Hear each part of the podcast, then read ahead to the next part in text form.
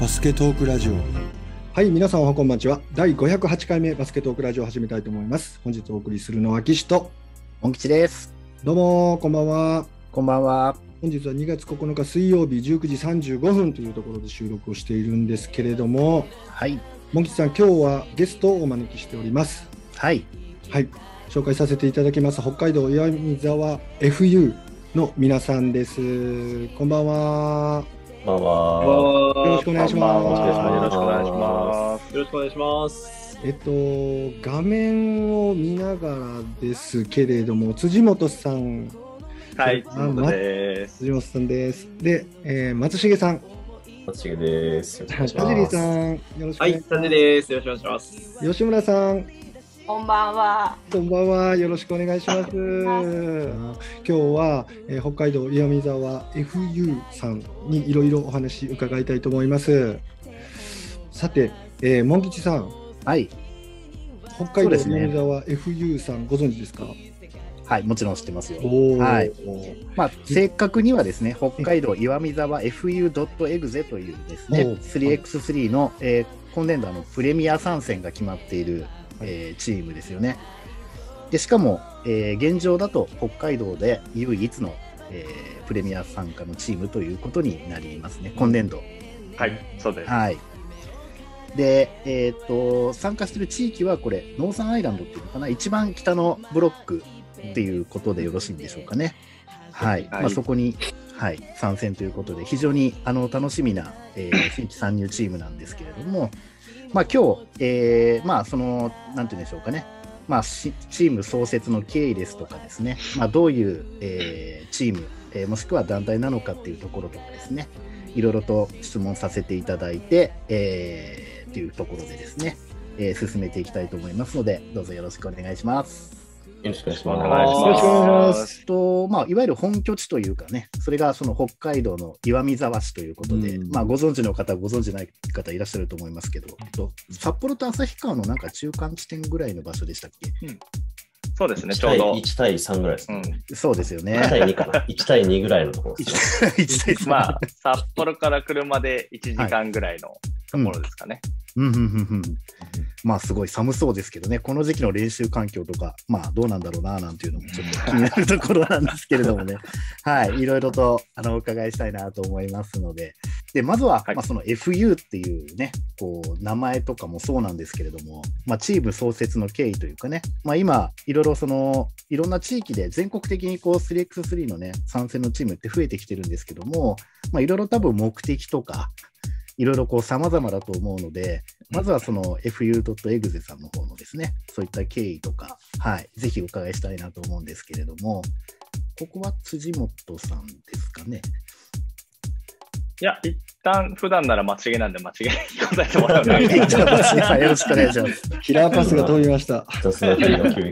びっくりしてますが、そうですね、あの、まあ、普段あの僕が割と説明してるんで、じゃあちょっとお話しさせていただきますと、あの、もともと僕と辻本が、まあ、えっと、えー、2人が出会って立ち上げたというところが、まあ、一番スタートになってまして、であの僕自身は、えーと北海道闇沢市の出身で、あの、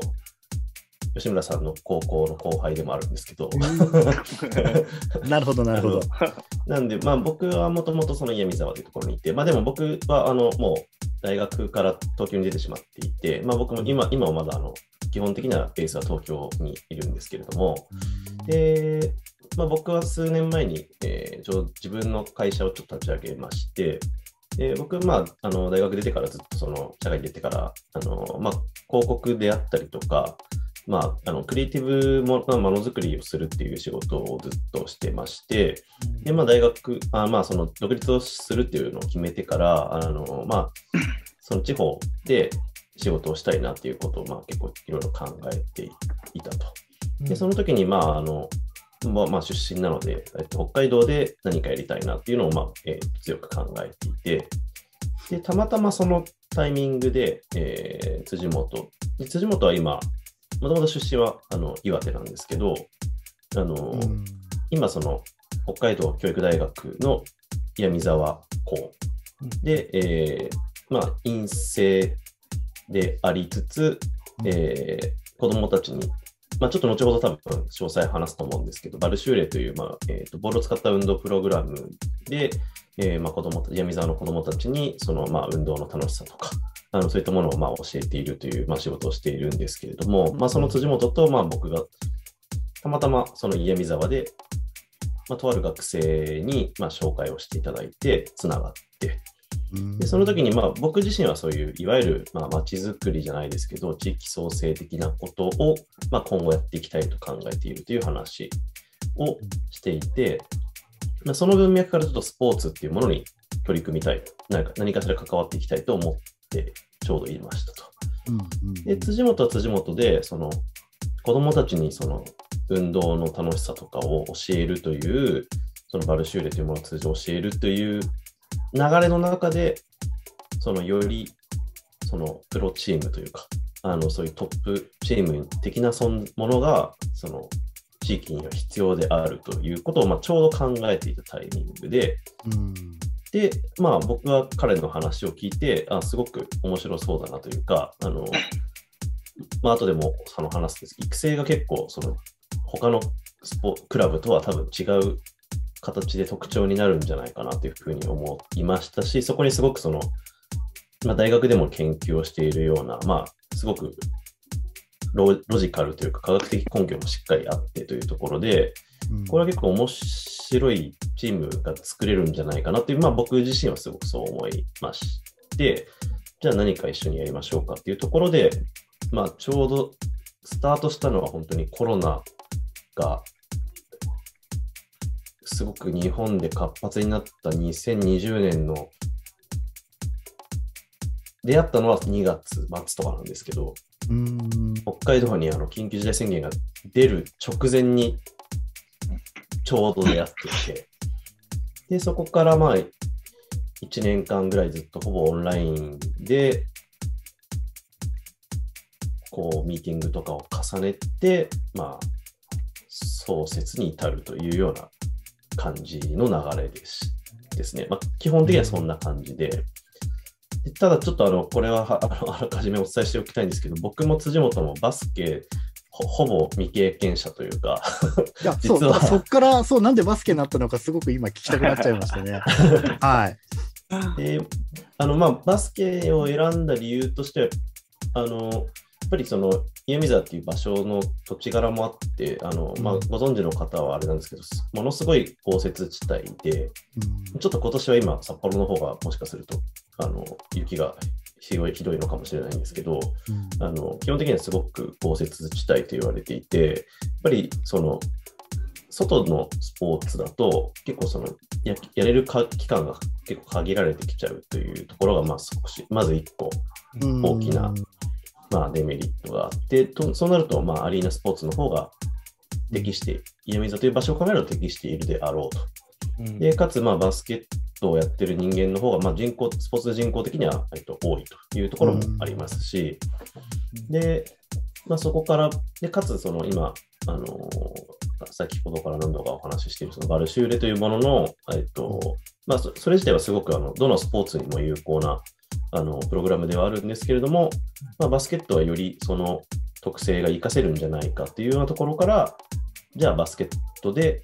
いきましょうという話を、まあ、辻元とは、えーとまあ、しましたと。でただまあ僕ら2人ともあのバスケット自体はあの未経験だったので、あのバスケット詳しい人間を、えーと、正式にそのチームの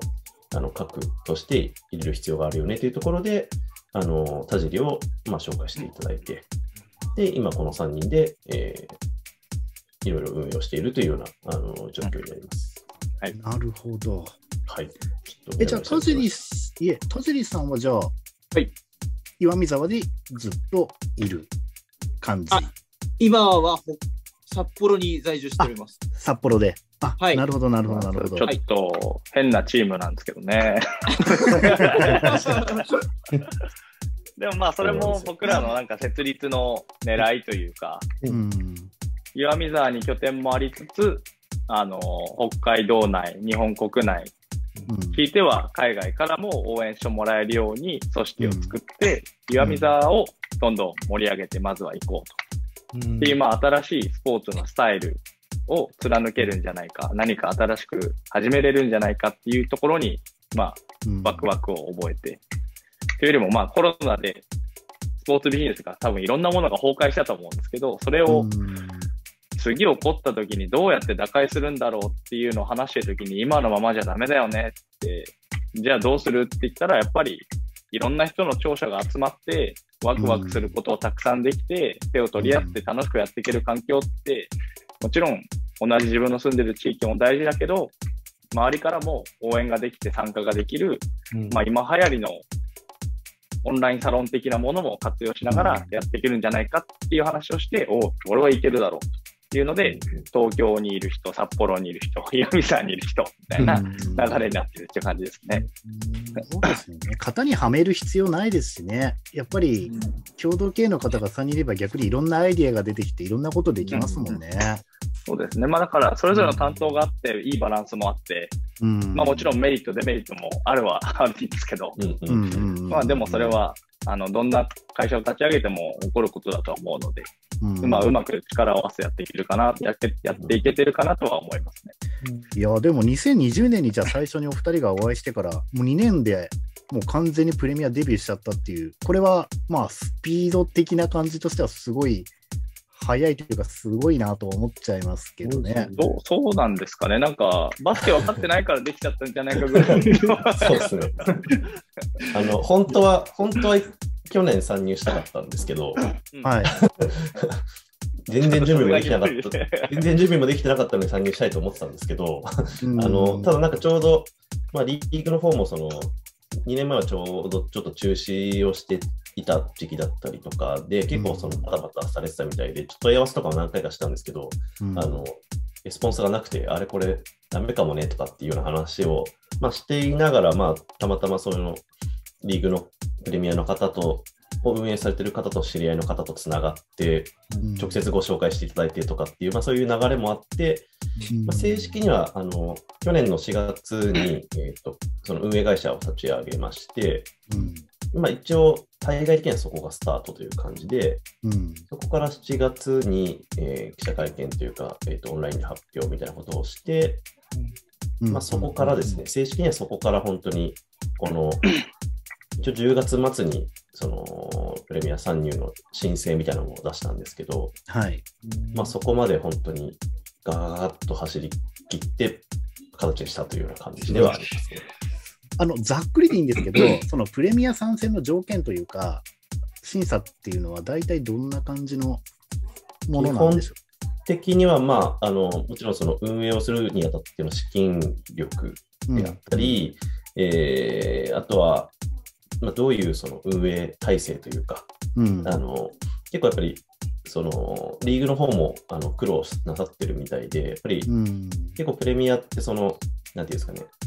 ちゃんと会社会社したメンあのチームというか、じゃないケースも結構多かったりするので、まあ、そこら辺で結構やり取り、なんか連絡がつかなくなっちゃうチームがあったりとか、まあ、結構いろいろあったりとかするというような話もあって、まあ、そこら辺を結構どういう体制でやられているのかっていうのを見られるというのと、うん、あとはやっぱりあの選手ですね、どういう選手をあの獲得できそうかっていうようなところのイメージみたいなものを聞かれたというような感じですね。ああ、なるほどね。そこは聞かれるんですね。なので、まあ、その3点でチェックをされて、うん、一応面談みたいなこともするんですけど、うん、オンラインで、まあ、今年はオンラインでその面談をさせていただいて、まあ、いろいろ質問に答えたり、こっちからまあ質問とかさせていただいたりしながら、あのまあ、最終的にはあの、まあ、無事、うん。まあ、通過したというような感じですね。うん、まさに今日聞かれる内容を多分丸々聞かれてたようなものだと思いますね。なるほど、はい。そうでしたか。で、その申請してから OK 出るまでは、期間でどのぐらいかかったんですか、うん、2ヶ月半ぐらい。そうですね、本当は10月末に今申請して、11月中には出るっていう話だったんですけど、あのさっき冒頭おっしゃられた通りで、今年やっぱり今、その、うん、参入、まあ、去年多分オリンピックもあったからと思うんですけど、うん、参入、新規参入チームが多かったようで、うんうんうん、結構その審査にも時間がかかって、なるほど。たというのもあって、結果的に12月、内内定みたいなものが来たのは12月の本当に待ですね。後半ぐらいかな、っていう感じでしたね。だから1ヶ月、2ヶ月弱ぐらいで、まあ、一応連絡が来ていて、正式正式に発表になったのがまあ1月の中旬って感じですね。でもその審査待ってる間も通った時のことを考えていろいろ動かなきゃいけなかったからすごくこうやきもきしながらいろいろ準備されてたんですよね、ねきっと皆さん。うん、んなかったらどうしようってめっちゃ思ってましたけどね。ですよね。いや僕なんか11月結構不眠気味になっちゃって、全然寝寝れない、寝つきは悪いわ、眠りは浅いわで。うんいやでもよかったですよね。いや、本当によかったです。でね、ちゃんとなんか今、もうこの前も発表されたそのエンブレムなんかもかっこいいのになんか決まって。ありがとうございます。ありがとうございます。記事？記事なんですよね。はい、記事です。はい。まあ、これはちょっとさっき吉村さんに聞いたんですけどね、記事だってことは。はい。えっ、ー、と、岩見沢市の鳥。そうですね特。特産というか、はい。まあ、岩見沢の市民に、岩見沢といえばって言ったら、まあ、3人に1人は絶対記事って答えるんじゃないかなって思います、えー、あ、そうなんですか。雪か、生地か。か雪か玉ねぎ。玉ねぎ。県の鳥とか、あんまり言えない人って多いんじゃないかなと思うんで、逆にこれして初めてそうだったんだって知る人も多いのかなと思ったんですけど。でも確か、市の鳥ではないです。市の鳥ではないです。市の鳥ではないですか。そうなんですよ。なんか、昔、岩見沢市で生地の養殖がかなり盛んになってて、食用の。あ、そういうことか。そうそう。で、だから、岩見沢で、それこそ2月にあるんですけど、うん、あの、どか雪祭りとかっていうのがあって、はい。そこでは生地ラーメンの振る舞いがあるんで、市民みんなそこに並んで無料で食べるとか、文化ですね、だから、生地生地鍋みたいなのを食べるっていう。じゃ食べちゃうっていう意味合いでどっちかっていうと生地なんですね。なるほど。し、はい、昔は、今ちょっとわかんないですけど、昔はその近くの公園、東山公園って公園の奥の方に、その、いたんですよね、あの実際に。飼われてる生地とかもいて、結構昔から身近だったんですよね。うん、で、今も、今そういう生地ラーメンっていう商品ができたりとかっていうのもあったりとか、うんうん、で去年、その学生がこう主体でやってたね、豚祭りっていうお祭りがあったんですけど、岩見沢でやってた。で、そのお祭り、子供たちに、あの、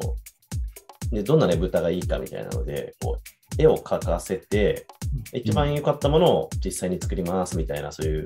なんていうんですかね、コンテストみたいなのやってたんですけど、それ見ても結構子供たちがイメージとして書いてるの記事が多くて、それぐらい結構、海沢の市民にとっては記事っていうのは割と身近な存在かもしれない、ちょっと玉ねぎがここにもし入ってたらって考えると、やっぱ記事の方がいいよなとイ ヤミちゃんって逆にね、あのオフィシャルキャラはもういるんですよ。玉ねぎのあのゆるキャラみたいなのもいるんですよ、実は。へえ。そっかまあ、記者会見には実は呼んだりとかもしたりしたんですけど。へえ。あ、記事のっていうことですか？あ、そうです、そうです。へえ。なるほど。それは生地じゃなくて玉ねぎを起用されたわけですね。その当時は、その当時はまだキャラクターがいなかったんで。はい。そしたらあれですよね、その 3x3 のエグゼの方は、結構じ、毎月のように大会があって、会場もいろんなとこであるじゃないですか。はいはい。前なんかどっかでなんか海岸のところやってて風強くてやばかったみたいな会場なんかも見たことありましたけど、静岡の焼津だったかな。焼津焼津もありますもんね。でもこっちだとでも、あれですか、その岩見沢でやる可能性もあるんですか会場が。いやー、ない今年はないと思いますね。夏だと涼しくていいみたいな感じで、こう。あまあなんか正式な発表はまだされてないですけど、多分、そうですね、北海道はないんじゃないかなっていう気がしてます。今まで、去年までいたチームもあったんですけど、うん、開催されてないんで。いや、多分なんですけど、そこもなんか、その、アピールと、アピール、まあ、リーグにアピールをするのと、まあ、あと、うん、その、誘致権みたいなのを、まあ、お金で権利を買うこともまあでできたりはするんですけど、そうだ、やってましたね、前なんかあのダイムの岡田さんが。大森かなんかで、はい。そう、だからその、そのやり方もありますし、多分それを一回、例えば一発挟んで、あ、なんか夏の北海道いいじゃんみたいな、例えば空気にリーグがなれば、うん、その実際にもうその正式にっていうこともあり得るとは思うんで、なるほど。そういう意味ではちょっとあのリーグと仲良くしようなしようかなっていうのはあのこっそりずっと思ってます。そう考えても、夏の北海道はいいんですけどね、絶対に。絶対いいですよね。はい、夏とそそのそれ積極的に押していきますわ、もう今後。あと僕、あんまりよく知らないんですけど、3x3 のコートの設営って、まだこうデファクトスタンダードみたいなこうこういうものですよっていうのはまだはっきりないんですよね。業者さんはいるんだけど、その場所場所によって、やっぱフロアじゃないですけど、下になんかこう、マットみたいなの引いたりするじゃないですか。あれがこう、会場によって少し変わってたりとか、まあ、ゴールとかね、もちろん企画あると思うんですけど、あの設営のテクニックみたいなのも、やっぱりあった方が誘致されやすいとか、なるんですね。ねコート、ね、そうなんですよ。ね、ぜひ、あの、スポンサーバスケトークラジオで、ワンコートぐらい、岩見沢にしていただいて。ぜひ、ねえ。えー、これ見ておられる方で、本当に、どうしましあもう、あの、500万円で買いますから、500万円。いや、でも本当に特殊ですもんね。まあ、コンクリートむき出しでね、プレイするわけじゃないんですよね。あれ、なんか、ちょっと硬い硬質プラスチックみたいな、うん、というか、なんか特殊なものを引いて、ね、ね、つなぎ合わせて作られるコートですね。ね。はい、だから、クリアソールのバッシュ履いちゃうとやばいって言って、選手の人たちに聞いたことがあって、やっぱ滑りやすいっていう。はいはい、そう、うん、なるほど。そう、それでするって滑ってもうすりむいたりとか怪我しやすいらしいんですよね。だからコートによってね、選ぶって話は聞いてて。このあたり、田尻さんど、どんなシューズを選びはるんですか？いやー、でも、そうですね。多分、あの、具体的に言うと、多分、クッション性のない、あの、靴とかだと結構足に来ちゃうと思うんで、割とこう、柔らかい素材で作られてる、まあ、エア入ったりとかっていうのを多分選んでる選手が多いなっていうのは自分では感じますね。あなるほど。この辺やっぱ膝の負担とかもあるので、さっき言ったようにアスファルトの上に、その、えっ、ー、と、タイルを引いてるんで、ね、まあ、体育館に比べるとやっぱり負担は大きいかなっていうには正直思ってはいますね。なるほど。はい。うんあのググリップに有利なソールってあるんですか？いや、グリップ、そうですね、グリップはでも、いやー、割と、いや、メーカーとか出しちゃうと、アシックスとかのが多分いいとは思うんですけど、多分裏がペラあの薄いんできついんじゃないかって正直思います。あよっぽどいいインソールとかはなんかもう。いやそうですね、はい。その辺は多分選手個々人で工夫されていて、うん、あの多分インソール入れたりとかっていうので対応はしてると思うんですけども、うん、まあ足元もそうですし、まあ非常にタフなスポーツなので、まあその辺のグッズとかもやっぱり充実させて怪我ないようにシーズン戦えるように工夫は多分個々人でやってるとは思いますね。うんナジーさんアシックスですよね。僕、アシックス、体育館ではアシックス使いますけど、あのバッシュは結構いろいろあるので、はい。おそらくタイルでやるってなると、多分あの、ナイキになると思いますね。いや、僕もアシックス好きなんですよね。だからやっぱりアシックスが全面的にシューズのサポートしてくれたら一番いいなと思ってはいるんですけど。何の話をしてる急に。そうですね。いや、でもね、本当そういう中で強豪チームにいるね、あのとこに入ってるんで、本当にね、ねすごく。ただ、その、岩見沢で、その、ホームでっていう形じゃ、もしない場合は、逆に映像で、こう、いろんな人に見てもらえるっていうメリットはあると思うんですけど、で、逆に、そのブレックスエグゼとか、えっ、ー、と、八戸ダイムとか有名なチームと結構対戦すること多いと思うので、すごい注目される可能性がすごく、そこでもう食っちゃったりした日にはもう、おおっていう、そこでどうして FU なのみたいなっていう話になるのかなっていうところもあって、この FU の名前の由来というかですね、そういったところも、はい、ぜひ伺いたいなと思ってるんですけど。何のイニシャルみたいな感じでね、多分、そうですね。普段の流れだと、松重さんが アンサーする場合ですね。すごい多いですね。そうなんですよ。ほとんど僕喋ってるんですよ、いつも。でも今日はね、バルシューレの話とか、バスケの話もあるんで、2人が多分、いろいろ喋って、後半喋ってくれると思うんで。はい、そうですね。あの、僕らの、あの、クラブの、なんていうんですかね、フィロソフィーみたいなものを、まあ、最初それこそ、その3人になってからあのすり合わせをしたりしたんですけど、うん、僕らがまあクラブとして掲げてる理念が、まあ、全てはワクワクする未来のためにっていう形で、うん、あのまあ、それはもちろん子どもたちとかもそうですし、えーまあ、地域に関わるいらっしゃる方々ももちろんそうですし、先ほど、まあ、辻元が言った通りで、その外から関わる人たちとか、まとにかくその FU という、まあ、クラブ、組織に関わる人たちに、とにかくその楽しんでもらいたいというか、あの未来に希望を持ってもらいたいというか、あのそれはもちろん選手もそうですし、あのいろんな意味でその新しい、まあ、僕らがちょっとそのスポーツクラブの、まあ、未来を、まあ、あと地域のスポーツクラブの未来を作っていきたいっていう、まああのまあ、気持ちがありまして、なんかそれをずっと考えたときに、こうやっぱフューチャーみたいな言葉が最初に浮かんできて、フューチャーの F。F という、まあ、フューチャーの FU なんですけど、うん、ただなんかあの、結構バスケチームとかって、なんとかフューチャーズみたいなのが意外と多かったりとか、なんかたまに聞いたりとかするんで、なんか被らないようにしたいよね、みたいな話を、まあ、していて、で、他にじゃあ何かないかなっていうのをずっと考えてたんですけども、他にそのビジョンとかミッションみたいなものもまあ言語化をしたときに、うん、こう価値観を、多様な価値観の融合を目指そうと、まあ、その地域っていうところと関わるという意味で、うん、まあ、新しい価値観、今までの価値観みたいなものをこう融合させていって、新しい価値観を作ろうとか、うん、まあ、そんな時に、ああ、なるほど、フュージョンみたいな、融合という意味のフュージョンとか、まあ、あとはその、まあ、ワクワクをするっていうための、まあ、燃料みたいな意味のフューエルとか、うんうんうん、あとは、まあ、あのバスケバスケチームとしてのスローガンとしてファンランっていうのを掲げてるんですけど、うんうんうん、そのファンみたいな、まあ、そもそものその楽しむ、ワクワクするみたいなところのファンみたいな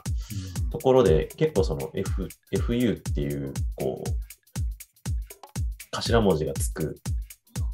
こう単語ってなんかこうワクワクする単語が多いねっていう話になり、うん、もうそこからこれもうなんか FU 以外考えれないねってなって、なんか今珍しい感じするしかっこいいからいいんじゃねって言って、じゃあもう FU にしようって言って決めました。いや、納得ですよね。なんか、一発で納得というか、うん、おおと思いました、うん。なるほど、なるほど。ちょっと海外の人からするとあまりよくよろしくないあの英語の略らしいんですけど。ああ、確かにね。まあちょっとそこもあの塗り替えていくぐらいの勢いで頑張ろうかなと思ってます。うんね、乱闘とかになるとね、ちょっとね、なんか別の。なるほど、はい。そういうことだったんですね。はい、そうなんです。そういう感じで。うんうんうん。で、まあ、その 3x3 のチームということですけど、まあ、その運営の一つとして、そのスクールみたいなものとか、先ほどおっしゃられたあの、なんだっけ、あのオンラインサロンみたいなものとか、そういうのをまずは進めていかれるということなんでしょうかね。そうそうですね。はい。うんすごくあの多角的にいろんなことをされているんだなっていう印象を受けたんですけれども、うん、もしよければそのいろいろなちょっと取り組みをどんな感じでやられているのかっていうことをお伺いしてもいいですか？はい。そうですね。あのまず、まあ、運営的な意味、仕組みというかで言うと、まあ、今、そのまあ、全員今違う場所にいたりもするっていうのもあるんですけど、あの基本的にはそのオンライン上で、あの結構いろんな地域とかエリアから、あのまあ、我々のそれぞれの知り合いとか、つながりがある人たちで、まあ、クラブに興味を持ってくださってる方だったり、あとはそれぞれその得意なスキルというか能力を持っている方々が、まあ、自分たちのその能力を生かしてあの活躍してもらえるような感じで、あのまず組織化をしていますと。うん、なので、例えば、あのこのこの間のそのこの新エンブレムとかは、あのまあ、僕がよく仕事でご一緒するデザイナーさんにあのデザインをしてもらって、うん、で、それもでもその僕ら3人で決めるんじゃなくて、こう、2、3案もともと作っていただいたんですけど、それを今度この、その運営メンバー、他にもいるいろんな広報とか営業とか、まあ、いろんなこと手伝ってくださってる方がいるんですけど、まあ、そういった人たち、あとは、あの、吉村さんもそうですけど、その、闇沢で実際に、あの、現地でリアルに、あの、関わってくださっている、えっ、ー、と、方々。で、あとは、えっ、ー、と、選手。っていう、こう、まあ、合計すると20人弱ぐらいの方々が今結構動いてくださっているんですけど、うん、そのみんなであのどの案がいいか投票をして決めたりとか、あのそういうことも今やってたりしますね。なので今はあの運営自体はそういう形で、まあ、本当にオンラインもそうですし、オフラインもそうですけど、まあ、その実際に闇沢にいる方々と、あとはその、まあ、東京だったり、札幌だったり、闇沢だったりっていう、まあ、いろんなところにいる人たちがそのオンライン上であのそれぞれの役割をちょっと果たしてもらいつつっていうような形で、えーと、運営自体はやっております。なるほど。で、その中に、その、例えば、まあ、僕は今、割とビジネス周りを見ているので、まあ、じゃあ、その、営業的なことだったりとか、あとは、じゃあ、その、新しくグッズを作るとか、なんかその、うんと、まあ今、リーグとのやり取りとかも、まあ、結構基本的には僕やらせてもらってたりするんですけど、うん、じゃあその広報、こうなんかメディアに載った時に、こうこれをその会社あのクラブの公式、P、あの SNS で PR する広報の方がいたりとか、で、まあ、さっきのそのデザインの方がいたりとかっていうところを、まあ、なんとなく僕が今見ていて、でその下に何人かあの人がついてくださっていて、お手伝いいただいてたりとか。で、逆に辻元のところは今、その育成周りのところを、まあ、担当してもらっているので、じゃあその吉村さんと一緒になって、その稲水川の方で、まあ、バスケスクールみたいなことをやって、そこで、えーと、子どもたち、まあ、未来の選手を育てるというのもありますし、うん、あのバスケ自体をもっと広めていくっていうところで、岩見沢の子たちにあのバスケをやると。で、まあ、その活動を今度、まあ、それをまた PR とかしていくことで、どんどん外からまた岩見沢でやりたいっていう子が増えるようにするとかいうことをやっていたりとか。で、田尻にはその、主にその、バスケ周りというか選手周りのところを見てもらっていたりするので、まあ、練習の、まあ、スケジュールとか、あと場所を抑えたりとかっていうのも、えっと、基本的には田尻の方で、えっと、回してもらっていたりとか、うん、あとはその選手の、うんと、例えば大会とかがある時の、まあ、飛行機だったり、ホテルだったりっていうのも手配みたいなことも今、田尻がやっていたりとか、うんまあ、選手のマネジメントも今、田尻がやっているんですけど、まあ、なんとなくそういう感じで今3人でそれぞれ役割をまあ分担されているので、まあ、その中で、その下にいろいろ手伝ってくれている方々がいて、一緒にやっているっていうような感じですね。なるほど。はい、選手のその練習場所の確保っていうのもね、なかなか大変ですよね。うん、そうですね。いろいろ地域によってその体育館の割り当てとか、うん、まあ抽選だったりとかっていうのがいろいろあるので、うん、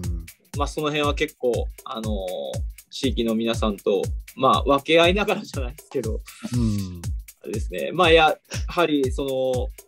ホームだったりっていうのがあると嬉しいなっていうのは正直なところはあります。今、やっぱりそういうところを作れたらっていうのも、はい、我々目指していかなきゃいけないなとは思ってはいるところではありますね。そうですね。特に雪が降る時期はもう本当屋内以外でできないですもんね。いや、そうですね。はい、間違いなく。だから多分取り合いになるというかね、施設限られてる以上。はい、外の、ね、はい、スポーツが中に入ってきたりっていうこともあるので、そうですよね。はい、その辺はもうお互いで分け合いながらになりますね。現在はプレイヤーは今のところ、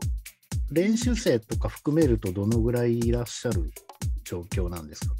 今だと、まあ、けちょうど今、契約とかちょっといろいろもろもろあるんで、あれなんですけども、はい、まあ人数的に言うとざっくり10名弱ぐらいは今、いますね。ああ、そうなんですね。はい。じゃあ、あとは、うん、そうですね、そこにちょっといろいろ、まあ、今回新しく次の世代を、まあ、うん特特別指定のようなあのアンダーカテゴリーもちょっとあの増やしていくような 3x3 のそのプレミアのリーグの流れもあるので、うんうん、そこにあの、えーとまあ、アンダー23って具体的に出てるんですけども、まあ、その辺の選手もちょっと今加わっていくように、うん、我々の方もちょっと計画を進めているような段階になります、うん、なるほど、なるほど。はい、今年ロスターが6人までしか、まあ、あの登録できないんですけど、アンダー23でプラス4人だっけ？そうです。はい。プラス4人登録 OK っていう、あの今年からそういうルールが今運用されているので、うんなんでちょっと今、そのアンダー23、まあ、今後のことも含めて、うんまあ、育成っていうところも含めて、ちょっと今、新しくそのちょっとこう取りに行くじゃないですけど、あのやっていこうかなっていうところを今、チームでは話しているって感じですね。なるほど。あとは、あの、FU さんっていうか、まあ、ここは、なんて言ったらいいのかな、あの、バルシューレットの関わりっていうところも、あとはちょっと伺わないといけないところかなとは思ってるんですが、はい、育成も含めて。満を持して、はい、お願いします。いや、あの、バルシューレもの自体は、まあ僕がそのもともと岩見沢で自分のスポーツクラブを、えー、やっていて、で、岩見沢でやってる理由も、そのバルシューレの研究をしている奥田っていう准教授が北海道教育大学の岩見沢校にいまして、うんうんうんうん、で、まあ、その研究をしている先生っていうのが、まあ、日本の中でもかなり数少なくてですね、えー、うん、あの、クオリティを担保して常に研究し続けている先生がその先生になりますと。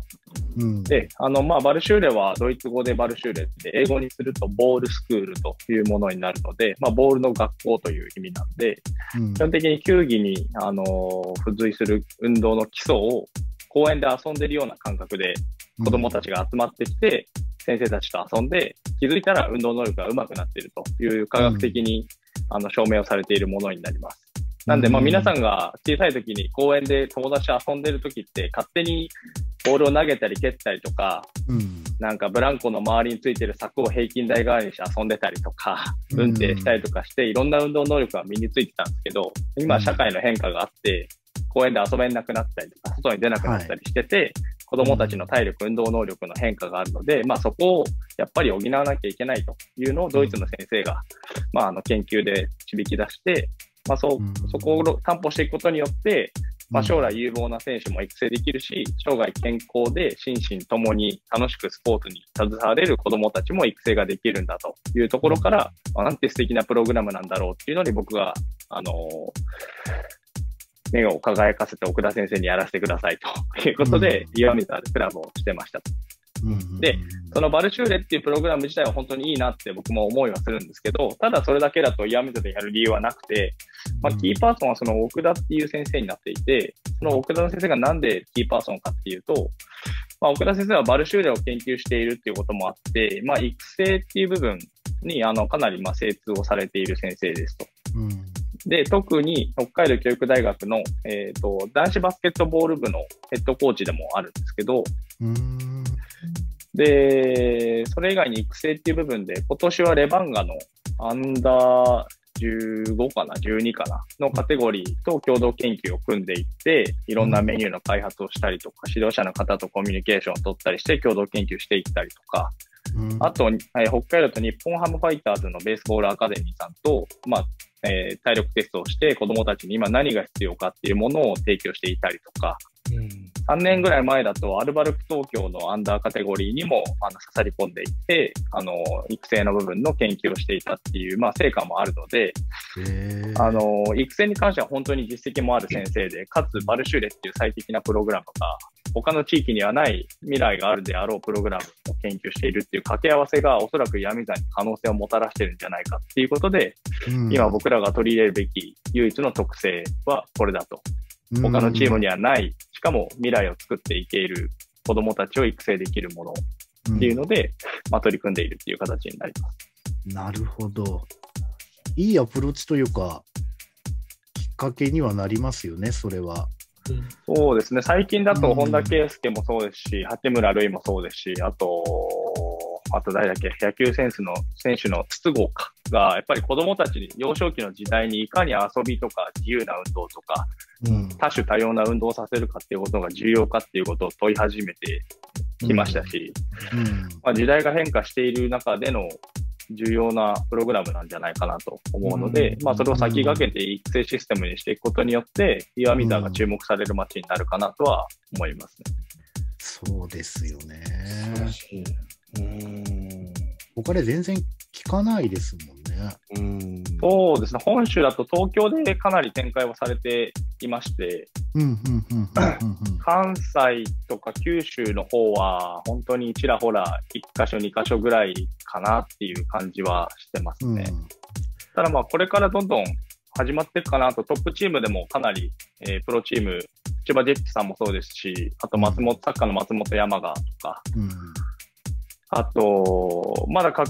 うんと、正式には始まってないですけど、沖縄だったら沖縄の、えっ、ー、と、バスケットの、何でしたっけ、名前出るような、ちょっと。ゴールデンキングス。B は、はい、ゴールデンキングスさんとか、あと、琉球アスティタさんとか、うん、そのあたりもご注目いただいているので、どんどんどんどん広まっていくんじゃないかなとは思いますね。うん。はい。でもそこを基盤として、そうですね、まあ、そのなんていうか、理念的な部分とか育成に関してはっていうところなんですよね。そうですね。なので、まあ、あの、そういった部分もあって、あの、今日あの、え吉間さんも参加していただいてるんですけど、やっぱり、僕らだけでやっていけないんで、あの、南空地のバスケットボール協会として、本当に全面的にサポートしてもらえるような体制になったからこそ今できることなので、まあ、協会もそういった理解をしていただけるようになって、新しいシステムを取り入れて、協会とも一緒に、あの、アンダーも8も10も12も15も18もって、一貫して、あの、指導環境を、まあ、変えていくっていうわけではないですけど、新たにみんなが勉強して成長していくっていう、うん、あの、道筋が今、開き始めてるんじゃないかなとは思ってますね。これ、選手の方とかもバルシューレに関わったりとかっていうのはあるんですか？そうですね。基本的には、あの、スクールを展開するときに、そのバルシューレンの理念を使った、うん、えー、各レベルに合わせたスクールの展開はしていこうと思っているので、うん、あの、選手にはきちんと理念を理解してもらう勉強会をしますし、あの、指導者の講習会もして、え、うん、コーチングの、えー、クオリティの担保はしていこうかなと思ってます。現に、他時にも一応、講習会を受けて、はいマルシューレの指導者の資格持ってますし、吉村さんもこの間受けていただいて、資格も持ってるので、はい、もう最強です。なるほど、なるほど。そっか、じゃあ、そうですね、そういうこともできる選手を育ててってっていうことで、まあ、その FU の未来にあるべき姿っていうのは、やっぱりそういう教えられる選手というか、育成のできる選手というか。はい、というよりも、まあ、ちんとプロとして、あの、見せるプレーもそうですし、うん、いかに未来を残していくかっていうことを考えれる選手を、僕らも採用して、選手の育成もしていくかってことが FU の、まあ、使命かなとは、バスケだけしてて、バスケが上手ければいいっていうのはもう特に僕は必要ないと思ってるので、まあ、もちろんプロとして追求するべきところは、あの、レベルを上げて、勝つことに専念をして、パフォーマンスを上げていくことなんですけど、うん、まあ、果たしてそれが終わった後にあなたの未来は何ですかっていうところに、今多分大体のスポーツ選手が、ハテナが立ってると思って、勝手に思ってるので、うん。うん、まあそうじゃなくて、自分のこともやった後にはきちんと未来につないでいけるような選手の、まあ一つのコンテンツとして指導、コーチングっていうメソッドをここで学んでもらえたら嬉しいなとは思ってます。なるほど。はい。まあ、あとは、そうですね、その運営の仕組みというかね、まあ、どうやってあとは、まあ、その教育プログラムっていうところで、一つ核となってるところはあると思うんですけど、それ以外に何かこう上の、まあ、まあ、核となるというか、運営していく上で何か展開をこう考えてるようなこととか、まあ、それは資金集め的なところも含めてっていうことになるんだとは思うんですけれども、はい。事業としては、えー、っと、はい、まあ、いわゆるその、普通のという言い方したらあれなんですけど、一般的な、まあ、スポーツクラブがやっているようなことはもちろん展開をしようと思っていて、例えばそれは、えーまあ、もちろんスポンサーさん、スポンサーシップによる収入ももちろんそうですし、うん、あの例えばグッズを作るですとか、まあ、うん、ちょっとプレミアの場合はそのチケット収入みたいなところがあまり望めないので、うん、あのそれ以外のところで、えーまあ、あとファンクラブとかみたいなものを作るとかっていうことは、あの進めていこうとは思っているんですけれども、基本的にその、まあ、もともと僕と辻元が共感した部分が、その、ぱりこのコロナ禍でスポーツビジネスというもの自体がすごく今問い正されているという、問いな問われている状態だと思っていて、やっぱりその従来の、まあ、例えばスポンサーさんに、まあ、依存するようなビジネスだったりとか、あとはそれこそのチケット収入に依存するようなビジネスモデルだと、どっかでやっぱ破綻をするよねというところが、うん、まあ、僕らがすごく最初に思ったところで、その新しい何か、それ以外の、まあ、価値をどう作るかっていうのは僕らの中でテーマだよねっていうのはまずっと話をしていて、うん。うん、それでまあいろいろ今トライをしようとは思っているんですけれども、まあ、まだちょっと形になっているものはまだなくてこれからっていう感じではあるんですけど、あの一つは、よりその、まあ、バスケット、ないしは 3x3 というものを、より多くの、その、まあ、子供を含めてですけど、より多くの人たちにもっと知ってもらって、好きになってもらうための、あの、コンテンツっていうものを作った方がいいんじゃないかなっていうふうに考えていて、あの、まあ、すごく超わかりやすく言うと、なんていうんですかね、チームラボさんみたいな なんかこう、デジタルのその、テクノロジーみたいなものを活用した、あの、ちょっとこう、面白い、あの、コンテンツ、デジタルコンテンツみたいなものを作っていけないかなというところを今実は考えていて、ちょっともう僕がもともと前職でそういうのを作るような会社にいたっていうのもあるんですけど、あの、そこでちょっとエンターテイメント、よりエンターテイメント化したあのコンテンツを作ってあげることで、まあ、バスケットに全然興味はなかったけど、やってみたら面白かったから好きになったとか、うん、あのそういう人たちをちょっともっと増やしたいなっていうふうにはあの思っていますと。なるほど。まあ、そういったところの開発みたいなことをしていきたかったり、あとはその、お金のその、まあ、得方っていうところでも、あの新しいことにはトライしていきたいなというふうに思っていて、まあ、結構今もあの少しずつ増えてはいるんですけど、スポーツトークンみたいなところをあの活用するというのを、えーと、やろうかなというふうに思っていて、うん、あの実際今、フィナンシェっていうあのサービスがあのあるんですけれども、フィナンシェ。はい、それはそのスポーツクラブさんがまあ登録をして、えーまあ、そのスポーツクラブのファンの方々がトークンを購入することで、そのクラブの応援ができるというような、まあ、あのクラウドファンディングの、まあ、一種でもあり、NFT の購入みたいなところでもあるんですけど、その今、フィナンシェさんで少しずつバスケ界隈もあの参加しているクラブが増えていて、B のチームもありますし、えー、3X のチームも今、HIU ロケッツかな？が、参加してはい。が参加してたりとか、あの、まあ、少しずつ増えているっていうのもあるので、そこにちょっとトライをして、あの、まあ、ちょっと仕組みが難しいので、あの、なかなかその、全部の人がそれをできるかっていうと、まあ難しいなとは思うんですけど、あの、まあ、まずその、理解がある人で、かつまあ、逆にそういう人ってこう、東京だとか、あの首都圏とかにいる方が多かったりもすると思うんで、今まあいないファンの方っていうのをそこで取りに行くみたいなこともできるかなっていうふうには思っていて、まあ、ちょっとそこら辺の抵抗を少し新しいファン層というか、を獲得したりっていうことも今目指そうかなっていうふうには思っていて、まあ、なので、ちょっとその、せっかく、まあそういう、まあ僕もともとそういう仕事してたっていうのもあるんですけど、なんかこう、新しいテクノロジーとか、なんかそういうサービスみたいなものは、それはそれでちょっと積極的に取り入れていって、まあ、かつ、もちろんその、地元の方々も参加できるような仕組みっていうのはもちろん作るんですけど、なんかその二軸で、こう、新しいことと、今までこう大事にしてきてるものっていうのをまあ融合させるっていうその僕らのビジョンを実現できないかなというのは思ってます。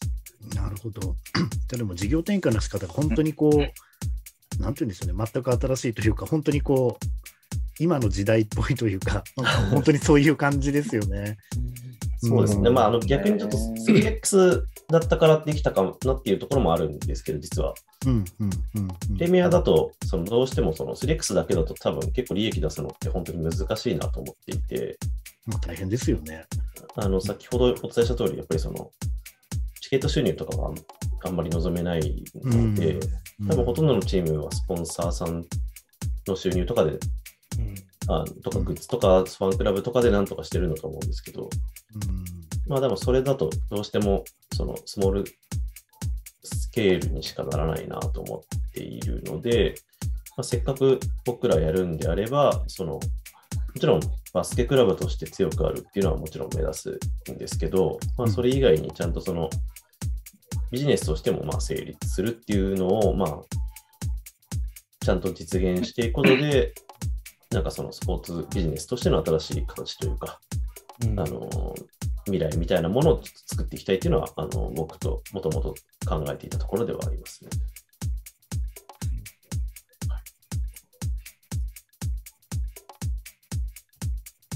なるほど。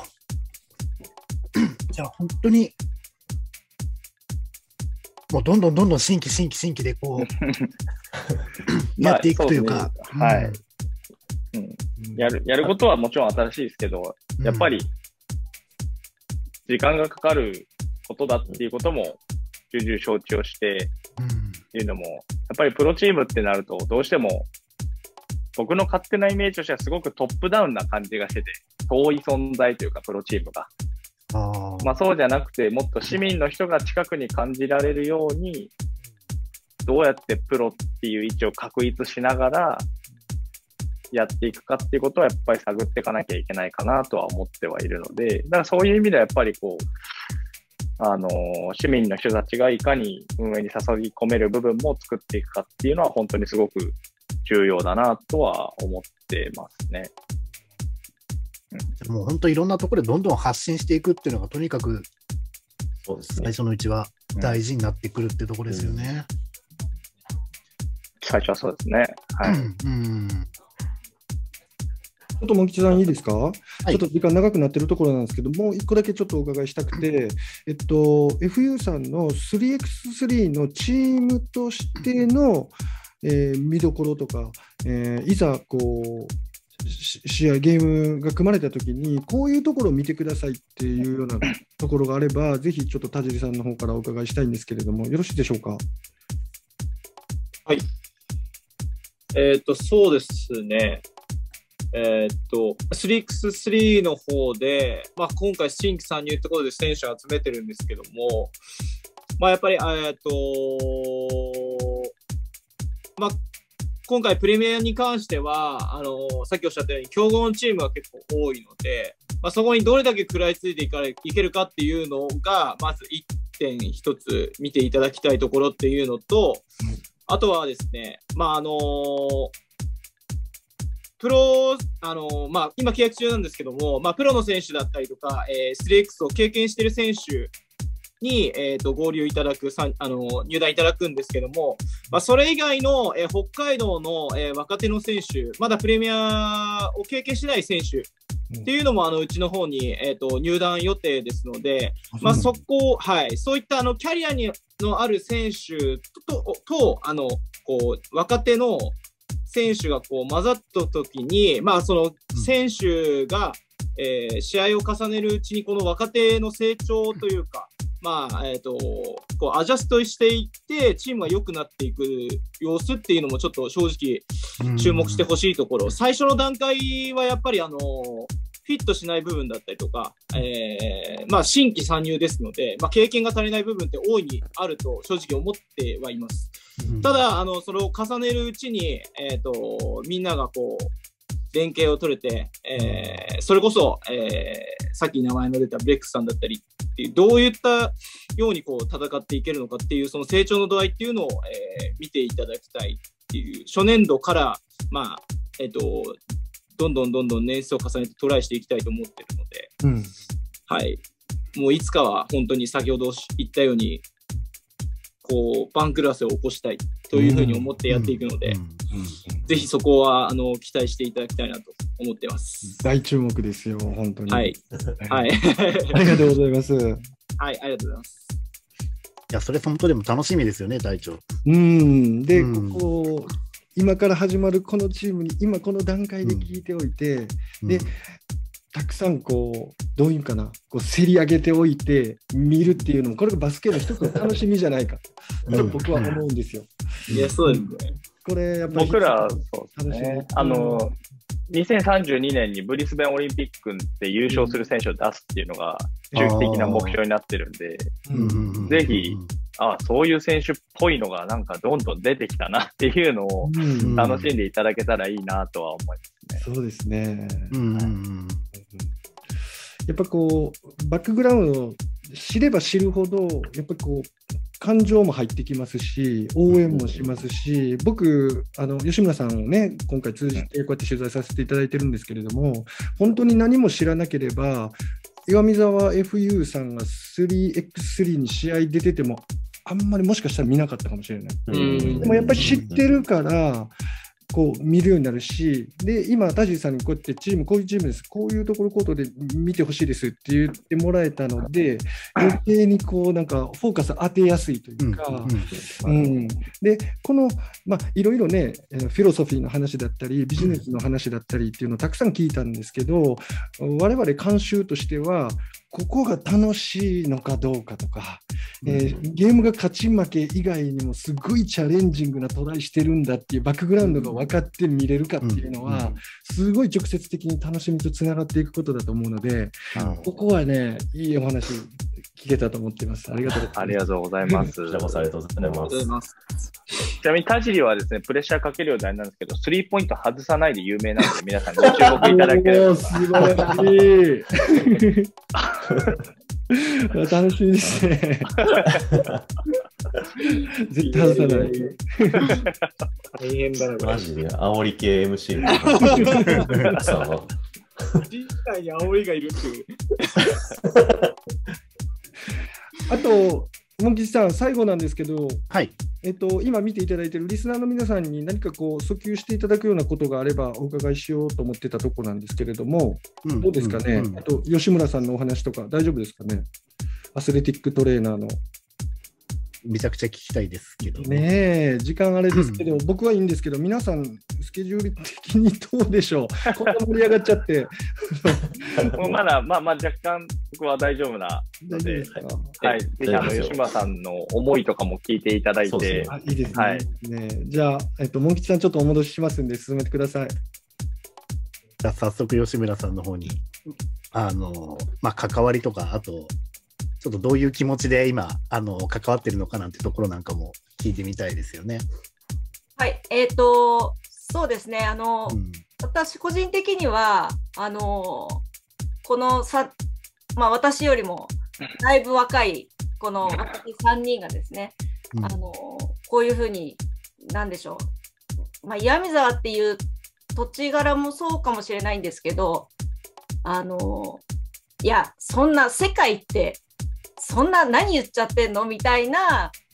気持ちを、うん、あの一括するような、うん、え何始めたの？っていうところからあのスタートしてるんですけどただやっぱりその、この若い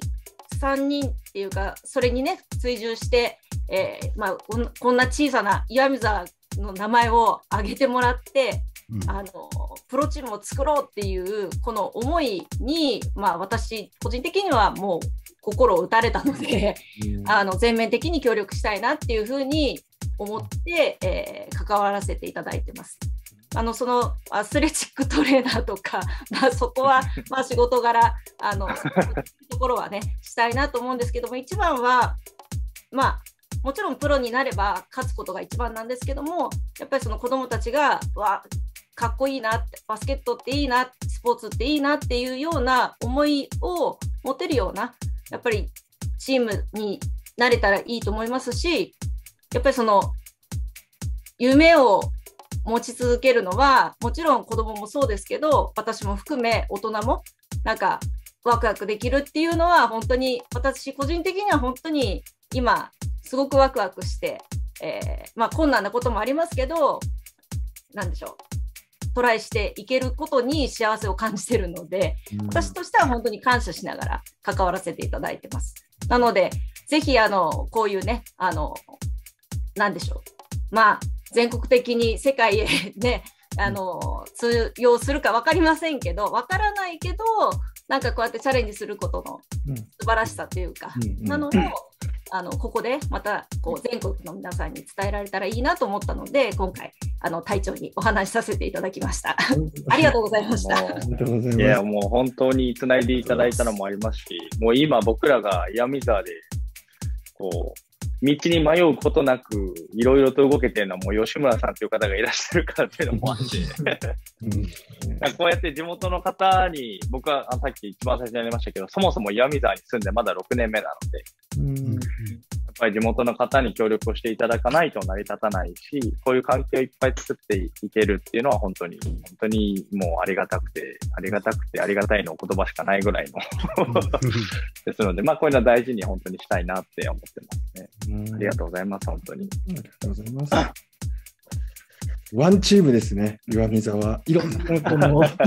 監督、コーチ、保護者みたいなのが、ね、よくチームでワンチームって言いますけども、はいはい、岩見沢ワンチーム、いろんなところで関わってる人がいて、でもちろんこう岩見沢外からも来られる人いるんだけど、この発信源が岩見沢で、そこを一つにこうつながり合ってるっていうのをすごく感じる、うん、えー、チームだと思います。そうですね。うんえー、うん、モン吉さん、はい。いかがですか？そうですね。まあ、どうしてもね、3x3 の そのプレミアっていうとね、うん、まあ、試合結果とかそういったところがね、どうしてもまず最初にこう、一般的に触れやすい部分っていうのはあるかもしれないですけど、まあ、今回のこれを、回をね、なるべく一人でも多くの方にやっぱり聞いていただいて、ね、今だと多分兵庫とかのね、リスナーの方がまだ一番多いのかもしれないですけど、うちだったら。ですけどね、あのー、多分プレミアは動画で、無料動画で配信とかされるんで、それでも多くの方が見ていただいて、多分日曜日とかだ、確か土日とかでやって、土曜日にまず3試合を予選でやってとかいうのが多いから、その一つの時間帯逃して、まだ次の試合は見れるとか、多分そういうのもあると思うんで、まあ、そういう発信とかをね、ツイッターとかでしていただきつつ、我々もそういうのもどんどん拡散してですね、そうですね、うん、その結果なんかもここで取り上げてっていうのはね、やりたいですよね。ありがとうございます。ありがとうございます。はい、まあ、そうやってね、あの我々もできるその応援というのをさせていただきたいなと思っておりますので。そうですね、